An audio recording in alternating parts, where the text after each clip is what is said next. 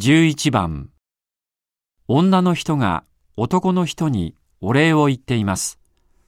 女の人は何をもらいましたか？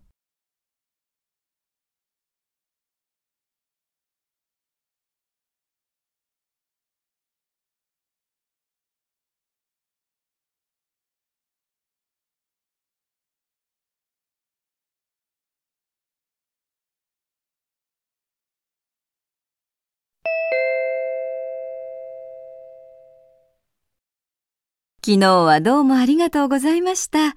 早速庭に植えましたよ。そりゃよかった。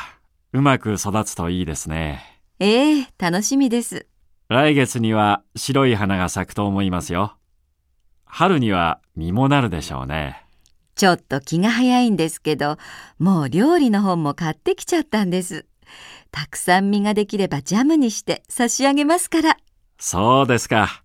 それは楽しみだ。女の人は何をもらいましたか？